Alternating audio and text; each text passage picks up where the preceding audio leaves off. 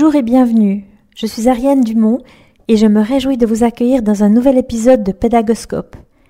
Savoir apprendre change sa propre destinée, mais savoir enseigner change celle des autres parce qu'on apprend toujours tout seul, mais jamais sans les autres. Pédagoscope, c'est un podcast qui s'adresse aux enseignants, novices ou expérimentés, pour discuter pédagogie. On y parle de stratégie d'enseignement, d'évaluation, d'apprentissage et de tout ce qui touche à l'apprenance. Donc, si vous cherchez à développer vos compétences en matière d'enseignement et d'apprentissage, eh bien vous êtes au bon endroit. Je suis Ariane Dumont, votre hôte. J'ai plus de 30 années d'expérience dans l'enseignement et le conseil pédagogique et j'ai décidé de lancer ce podcast, d'une part parce que c'est dans l'air du temps, mais d'autre part, et c'est le plus important, car c'est ce qui m'a manqué à moi quand j'ai commencé ma carrière en tant que professeur. La solitude de l'enseignant est une réalité encore bien tenace dans les écoles aujourd'hui. Et Pédagoscope se propose d'accompagner, pendant une vingtaine de minutes, une à deux fois par mois, ceux et celles qui souhaitent se sentir un peu moins seuls dans leur enseignement. Je me réjouis de partager avec vous non seulement mon expertise dans ce podcast et dans des articles, mais surtout celle de mon réseau en Europe et dans le continent nord-américain. Je suis en effet professeur invité à l'Université de Harvard dans le groupe d'innovation pédagogique du professeur Eric Mazur. Pédagoscope, c'est trois formules. Un, des épisodes thématiques, des interviews et des mini-épisodes de 5 à 10 minutes pour répondre à vos questions, vos interrogations et donner suite à vos commentaires. Des personnes invitées sur le podcast de Pédagoscope sont des acteurs de l'enseignement supérieur, des experts, des enseignants, des étudiants et des invités surprises qui ont quelque chose à partager en lien avec l'apprentissage et l'enseignement. Vous retrouvez cet épisode et plein d'autres ressources sur pédagoscope.ch. Bienvenue dans cet épisode.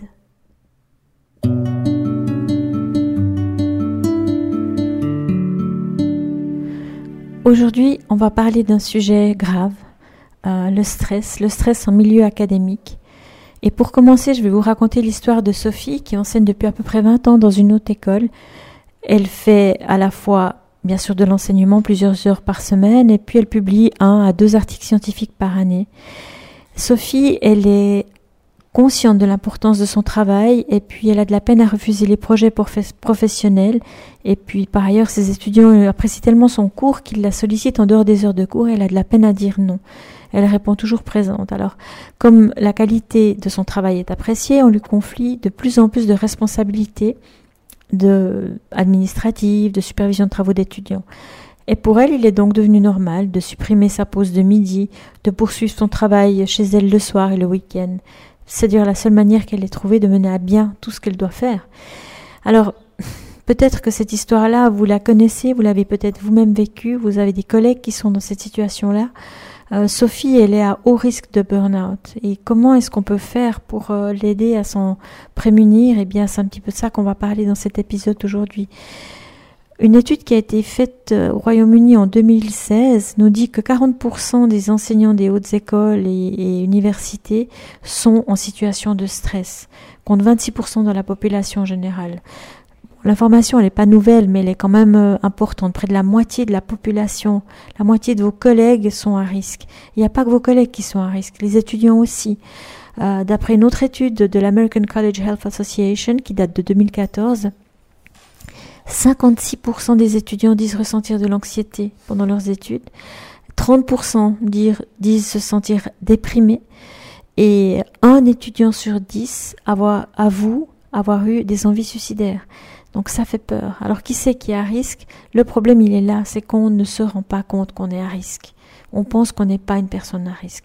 On pense qu'on pourra se protéger aux prochaines vacances, se reposer quand on aura le temps et qu'on a à faire ce qu'on a à faire mais c'est un engrenage qui est vraiment pernicieux et qu'il faut bien identifier parce que le problème c'est qu'on ne le voit pas venir. C'est comme une grippe, d'un coup ça vous tombe dessus et, vous êtes en burn-out et vous êtes consumé de l'intérieur. C'est bien ça que ça veut dire le burn-out. On se brûle de l'intérieur. J'emprunte la citation de Socrate. Est-ce qu'il y a un bien plus précieux pour l'homme que la santé? Est-ce que c'est pas normal d'être en bonne condition physique, d'avoir de l'appétit, de s'endormir, se réveiller facilement, d'avoir une bonne mémoire, d'être de bonne humeur Est-ce que ça ne devrait pas être le lot de tout un chacun? On sait bien, hein, vous et moi, que c'est rarement le cas et qu'on est de plus en plus euh, dans des situations où notre santé psychique elle est mise euh, à risque. Les conséquences du stress pour la santé sont énormes. Elles sont comportementales, au niveau des addictions, une mauvaise alimentation, de l'alcool, peu d'activité physique par exemple. Au niveau affectif, de la détresse, voire de la dépression, en tout cas de l'anxiété. Au niveau cognitif, on, a de la peine à se concentrer, on a de la peine à prendre des décisions. Au niveau médical, je vous passe la liste parce qu'il y a trop de maladies qui sont liées au stress, mais si je devais en citer que deux, je dirais les maladies cardiaques et toutes les maladies qui sont liées à la baisse de résistance du système immunitaire. Donc ça veut dire beaucoup. Et puis, ne pas oublier les institutions parce que ça engendre de l'absentéisme, un degré d'engagement, des erreurs, euh, une performance qui est diminuée également. Donc le stress au travail, euh, c'est vraiment euh, une cause, c'est un vrai fléau. Là, j'aimerais peut-être faire une petite parenthèse sur le sens du mot stress et vous dire d'emblée qu'il n'y a pas de bon stress. Les personnes qui parlent de bon stress, et surtout si ce sont des supérieurs hiérarchiques, eh bien, à mon avis, ils ont des pratiques managériales douteuses. La pression est saine, mais le stress n'est pas bon. Alors on va voir la distinction entre les deux. Même si d'un point de vue euh, étymologique, euh, stress, ça vient du latin stringere qui veut dire pression, presser, euh, ça n'est pas la même chose parce qu'une pression, elle est, quand elle est gérable, elle peut même être salvatrice, elle peut être motivante, inspirante. Alors le, stress, c'est quoi?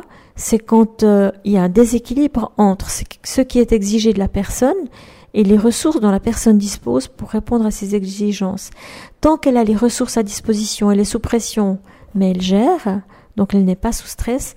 Dès qu'elle s'épuise parce qu'elle a plus ses ressources à disposition, eh bien là, elle est en situation de stress. Euh, il y a trois dimensions hein, du stress, du syndrome d'épuisement professionnel. Euh, c'est Maslar en 2000, euh, non, 1982 qui, qui avait la première énoncé ces trois dimensions et ça fait toujours référence aujourd'hui, on n'a pas trouvé mieux. Le premier, c'est l'épuisement émotionnel. L'épuisement émotionnel, c'est simplement le manque d'énergie, le sentiment que les ressources émotionnelles sont épuisées. L'enseignant ou l'enseignante se sont vidés, hein, n'a plus d'entrain, n'est pas motivé par son travail, qui devient une corvée. Donc euh, ce sentiment d'épuisement émotionnel, eh bien c'est ça, ça, peut être associé à un état dépressif. Euh, la deuxième dimension, c'est la dépersonnalisation. Et là, c'est l'impression de devenir étranger à soi-même et de développer des attitudes interpersonnelles qui sont très détachées, voire cyniques, en tout cas négatives, envers ses collègues, envers ses étudiants, mais aussi parfois euh, envers sa famille. Donc euh, quand vous avez l'impression que quelqu'un est en train de changer, de devenir plus détaché, plus froid, comme ça, plus cynique, ben, vous pouvez peut-être l'amener à se poser des questions par rapport à sa situation en lien avec le stress. Et puis la troisième dimension, c'est ce que Maslar appelle la réduction du sentiment de l'accomplissement professionnel. C'est l'impression que on, on a, on est un imposteur. C'est le syndrome de l'imposteur. On se sent incompétent pour accomplir son travail et on vit avec le sentiment de mentir à son entourage sur euh, sa réelle valeur professionnelle. Donc ça, ce sont les trois grandes dimensions. Puis à côté de ça, il y a des mythes, des croyances on pense souvent qu'une victime du burn-out, elle s'en sortira par sa propre volonté. Si je suis à risque, il suffit de, j'ai pas besoin d'aide, j'ai qu'à mettre en place ce qu'il faut et puis je vais m'en sortir tout seul. Euh, malheureusement, non. Quand on est vraiment dans une situation de risque avancé, on a besoin des autres. Euh, il y a aussi une autre croyance qui est limitante, c'est de penser qu'il y a qu'une seule manière de s'en sortir une fois pour toutes, puis après on est guéri. Euh, malheureusement, c'est pas aussi simple et quand on a été à risque une fois, on peut l'être euh, très souvent à, à maintes reprises dans sa vie professionnelle future. Beaucoup de personnes que j'ai accompagnées ont l'impression qu'elles sont elles-mêmes bien protégées puis que cela concerne les autres. Et euh, c'est souvent euh, celles qui sont le plus à risque parce qu'en réalité, euh, ça touche tout le monde. Il n'y a pas de catégories qui sont épargnées par ce fléau. Une autre croyance, c'est de penser qu'on est seul à s'épuiser, puis que les autres, bah, ils arrivent à gérer, alors on se met la pression, on se dit, bah, puisque eux ils font, pourquoi moi je, je, je n'arriverai pas? Et du coup, on n'ose pas parler de la souffrance que l'on ressent, on a presque honte d'être dans cet état, d'avoir l'impression d'être moins performant. Puis on rêve euh, de se reposer un jour, prochaines vacances, peut-être dans six mois, dans un an. Mais tout ça, c'est trop tard. Et puis, il faut essayer de mettre en place des pauses et de la récupération avant de se trouver à ce stade-là. J'aime bien parler de la notion de contrôle et du syndrome d'inhibition de l'action. Mais pour commencer, je vais citer Francis Blanche qui a eu cette jolie phrase, allez, un brin d'humour quand même, hein, dans ce petit podcast qui est parfois, en tout cas aujourd'hui dans cet épisode, très sérieux. Alors Francis Blanche, il disait, mieux vaut penser le changement que changer le pansement. Et c'est tellement bien dit, et ça veut dire tellement de choses. Mais penser le changement, ça veut dire aussi avoir une notion de contrôle, avoir l'impression de pouvoir conduire euh, le changement et non pas le subir. Donc ça, c'est un facteur de réducteur de stress. Vous avez peut-être entendu parler euh, des travaux d'Henri Laborie dans les années 1950 ou vu son film Mon oncle d'Amérique. Je vous le conseille, je crois qu'il est en visionnement libre maintenant sur euh, YouTube. Et dans, dans ce qu'il ce qu'il explique du syndrome d'inhibition de l'action, eh bien, il y a cette fameuse expérience avec un rat. un rat est placé dans une cage avec un plancher grillagé.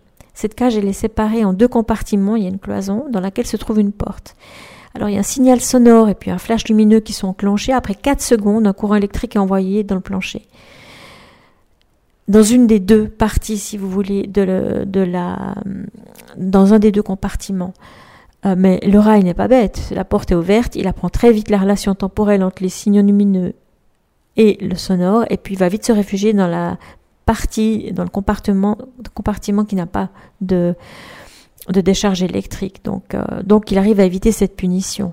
Il est soumis à cet exercice pendant 10 minutes, euh, 8 jours consécutifs, et à la fin des 8 jours, il va très bien, il n'a pas de séquelles. Quand on fait la même expérience avec deux rats, mais cette fois, il n'y a, pas de porte communicante. Donc les deux rats, ils vont subir le choc électrique sans pouvoir s'enfuir. Mais très rapidement, qu'est-ce qu'ils font? Ils commencent à se battre, à se mordre, à se griffer. Alors, quand on les, soumet au même régime que le rat seul, c'est-à-dire 10 minutes par jour pendant une semaine, eh bien, après une semaine, ils vont très bien. En fait, l'animal qui peut réagir soit par la fuite, soit par la lutte, il développe pas de troubles organiques. Dans la troisième partie de l'expérience de Laborie, euh, cette fois, le rat, est placé seul dans la cage avec la porte de communication fermée. Il peut pas s'échapper. À nouveau, même protocole, 10 minutes de courant électrique pendant 8 jours. Eh bien, au huitième jour, ce rat va très mal. Il est malade. Hein. Il a perdu du poids, il a une hypertension artérielle, enfin bref, il a de multiples lésions, il va mal, il va mourir. Donc, il en est de même pour l'être humain, et c'est ça la conclusion de la Borie que je trouve intéressante. Dès qu'il se trouve enfermé, coincé dans une situation sans issue, et qu'il ne peut réagir ni par la fuite, ni par l'attaque, eh bien, euh, ben voilà, il tombe malade. Euh, son, état de santé euh, physique et psychique va se détériorer parce qu'il n'a pas de contrôle sur la situation. Il subit le contrôle. Dans mon article, que je vous mets volontiers à disposition, il suffit de m'envoyer une demande par email ou laisser un commentaire sur l'article en lien avec cet épisode. J'ai catégorisé les enseignants en trois grands en trois typologies.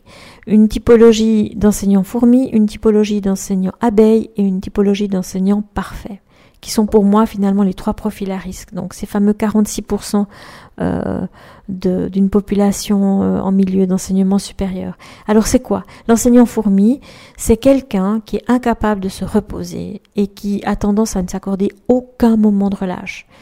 Euh, il se sent coupable, cet enseignant fourmi, de ne pas travailler le week-end. Donc il travaille le week-end, ses loisirs sont sérieux, si possible en lien avec le travail. Et puis euh, il, a l'impression qu'il doit continuer à acquérir de nouvelles compétences, à continuer de travailler, mais même si c'est parfois sous une forme déguisée, parce que pour lui, c'est une valeur fondamentale. Et puis il n'éprouve pas de plaisir dans des activités légères ou de détente. C'est quelqu'un qui est concentré uniquement sur son travail. Le deuxième profil, l'enseignant abeille, c'est un peu différent. Alors là, euh, c'est quelqu'un qui va avoir un comportement multitâche compulsif incessant. C'est quelqu'un qui veut trop en faire et qui en vient à s'épuiser parce que c'est une personne qui va dépenser beaucoup d'énergie pour finalement des résultats peu convaincants. Pour l'enseignant abeille, il est difficile de prendre du recul. Et il a toujours tendance à se lancer dans de multiples projets, à surcharger ses journées, plutôt que d'amorcer une réflexion vraiment sur euh, sa pratique. C'est le, le, cercle vicieux de l'implication et de l'absence de récupération en fait.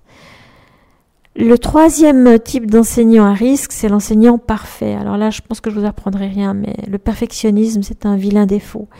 Et euh, ça se manifeste chez, l'enseignant parfait par un besoin aigu de reconnaissance. À l'origine, il peut y avoir un manque d'estime de soi, hein, euh, et notamment l'impression de ne pas mériter le statut professionnel, en quelque sorte de tromper le monde qui, l'entoure. C'est ce qu'on appelle le syndrome de l'imposteur. Mais il est, il est frappé, l'enseignant parfait, du, syndrome du perfectionnisme. Il n'atteint jamais son but et il se trouve dans une situation d'éternel recommencement, euh, ce qui est particulièrement épuisant, un peu comme euh, Sisyphe. Hein. Euh, il n'atteint jamais les objectifs physiques en fait. Le petit bruit que vous entendez derrière, c'est mon labrador qui est en train de s'ébrouiller et qui vous fait un petit coucou en passant. Donc il y a trois niveaux d'intervention. Il y a l'intervention primaire, euh, qui consiste à aider l'enseignant en lui offrant de l'accompagnement, de la ressource, soit des décharges, soit un assistant, euh, ou alors moins de cours, etc. Les interventions au niveau secondaire, ça va plutôt être de la formation, notamment sur la gestion du temps, ou la gestion du stress, ou la gestion de la pensée par la pleine conscience. Et au niveau tertiaire, que je vous souhaite pas d'atteindre, là, on est au niveau du traitement thérapeutique et de la réhabilitation de la personne qui a souffert d'un burn-out. On dit que pour revenir à la normale après un burn-out, on doit compter à peu près deux ans. C'est deux ans euh, quand tout va bien, donc c'est terrible. À ce stade, j'ai envie de vous parler de deux auteurs célèbres en psychologie positive. Euh, le premier, c'est Christophe André, qui écrit un livre magnifique que je vous conseille, Imparfait, libre et heureux, pratique de l'estime de soi, paru en 2006 chez Odile Jacob. Et le deuxième auteur, c'est Tal Ben Shahar. Euh, c'est un professeur, euh, un ex-professeur de, de Harvard University qui avait ouvert la chaire de psychologie positive là-bas d'ailleurs. Euh, et qui est israélien, qui a écrit lui un livre qui s'appelle L'apprentissage de l'imperfection, principes, préceptes et rituels pour être heureux.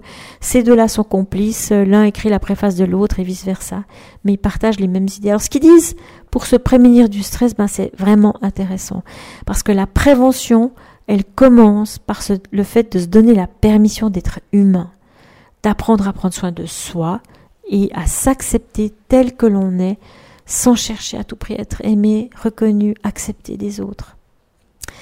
Ça paraît simple, mais c'est tout un travail, c'est souvent le chemin d'une vie. Euh, d'après Tal Benchar, les personnes à basse estime d'elles-mêmes, elles n'ont pas de pitié envers elles-mêmes, elles n'ont aucune clémence envers leurs failles et leurs faiblesses, ce qui les pousse à redoubler d'efforts pour atteindre des objectifs inatteignables et puis elles se mettent en péril, elles mettent, elles mettent leur santé en péril. Donc, ces personnes-là, tout comme les perfectionnistes, elles sont des proies de choix pour le burn-out malheureusement. Pour Christophe André, l'estime de soi, c'est un outil précieux pour gagner en liberté et en autonomie et pour résister aux pressions.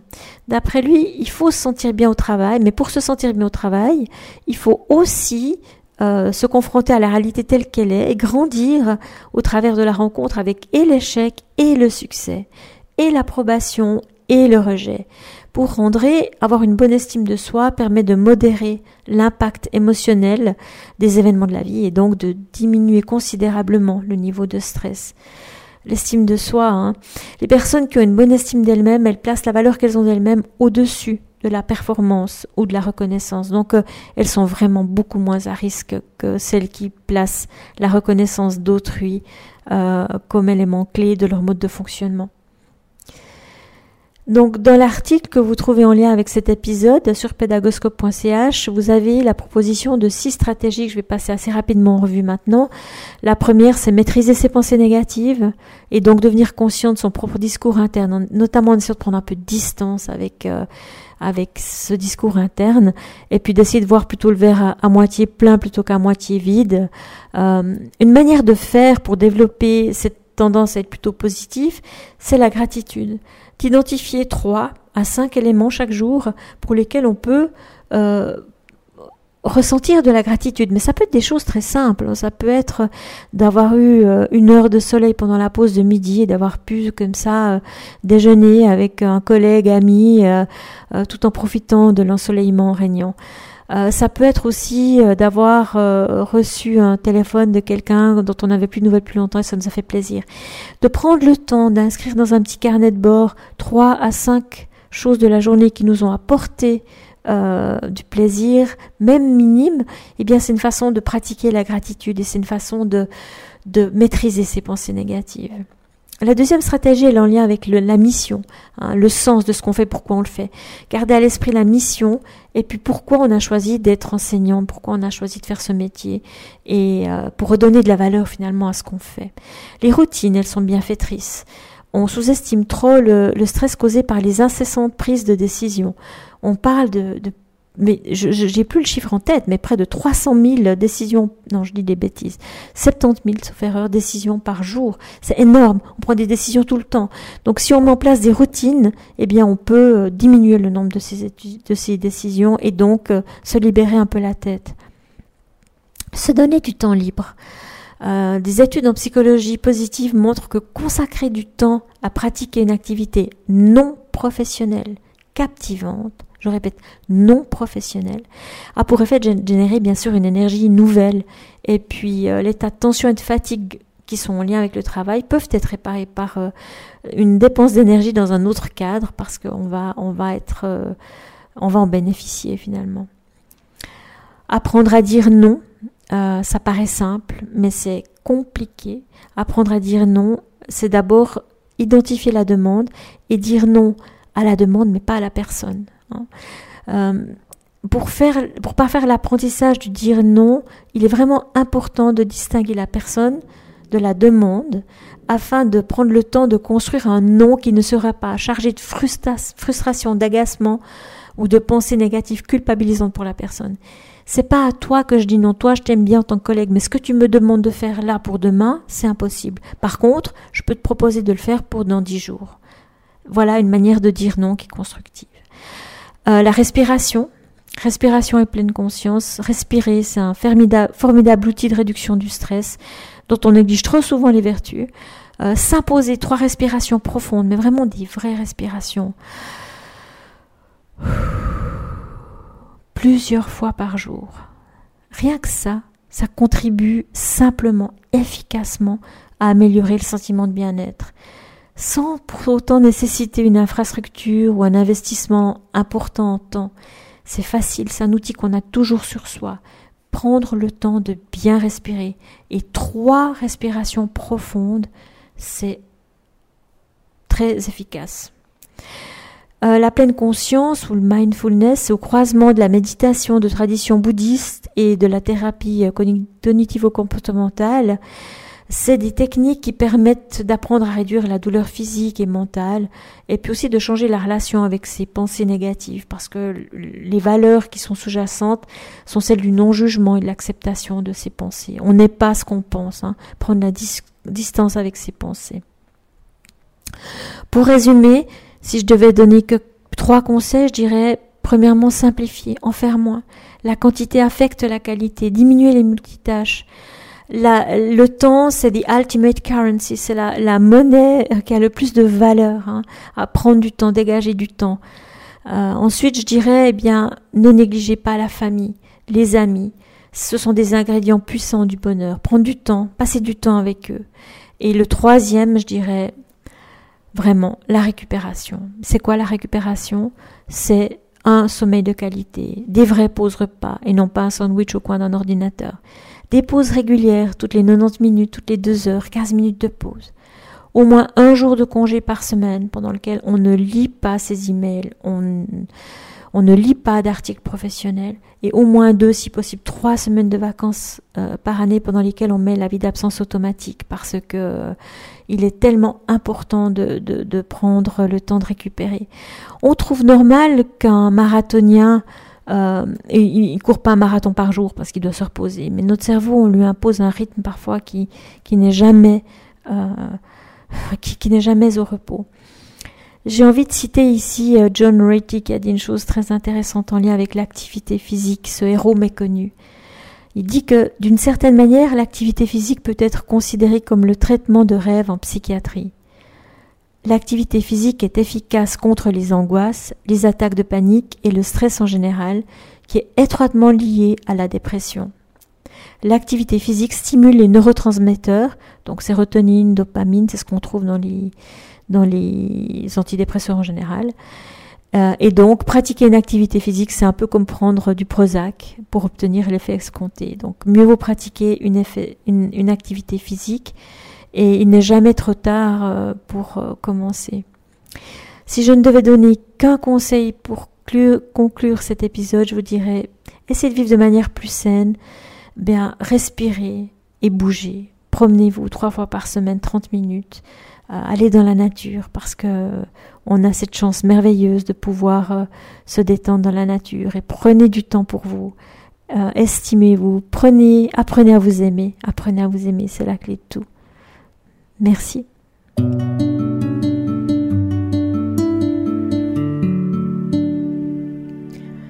Voilà, c'est terminé pour aujourd'hui. Un grand merci d'avoir écouté cet épisode. J'espère que le format vous a plu. Si oui, dites-le moi avec 5 étoiles ou même un petit cœur sur iTunes. Et si vous n'êtes pas fan d'Apple, bah, ce n'est pas très grave. Il y a d'autres manières de m'aider et de soutenir Pédagoscope, comme par exemple partager ce podcast avec deux ou trois de vos collègues ou amis. Cela m'aidera énormément à poursuivre cette initiative et qui sait, cela les aidera peut-être eux aussi. N'hésitez pas à me faire part de vos commentaires ou même à postuler pour participer à un épisode de Pédagoscope si vous le souhaitez. Merci et à très vite pour un nouvel épisode.